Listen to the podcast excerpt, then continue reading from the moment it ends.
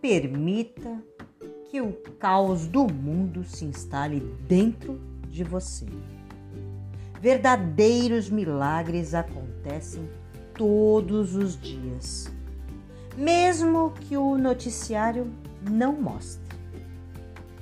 Escolha para você a paz e a luz, mesmo sabendo que as guerras e a escuridão também existem.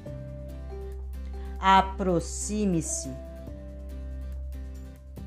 do que te faz bem. Aproprie-se do que te faz bem. Bora praticar?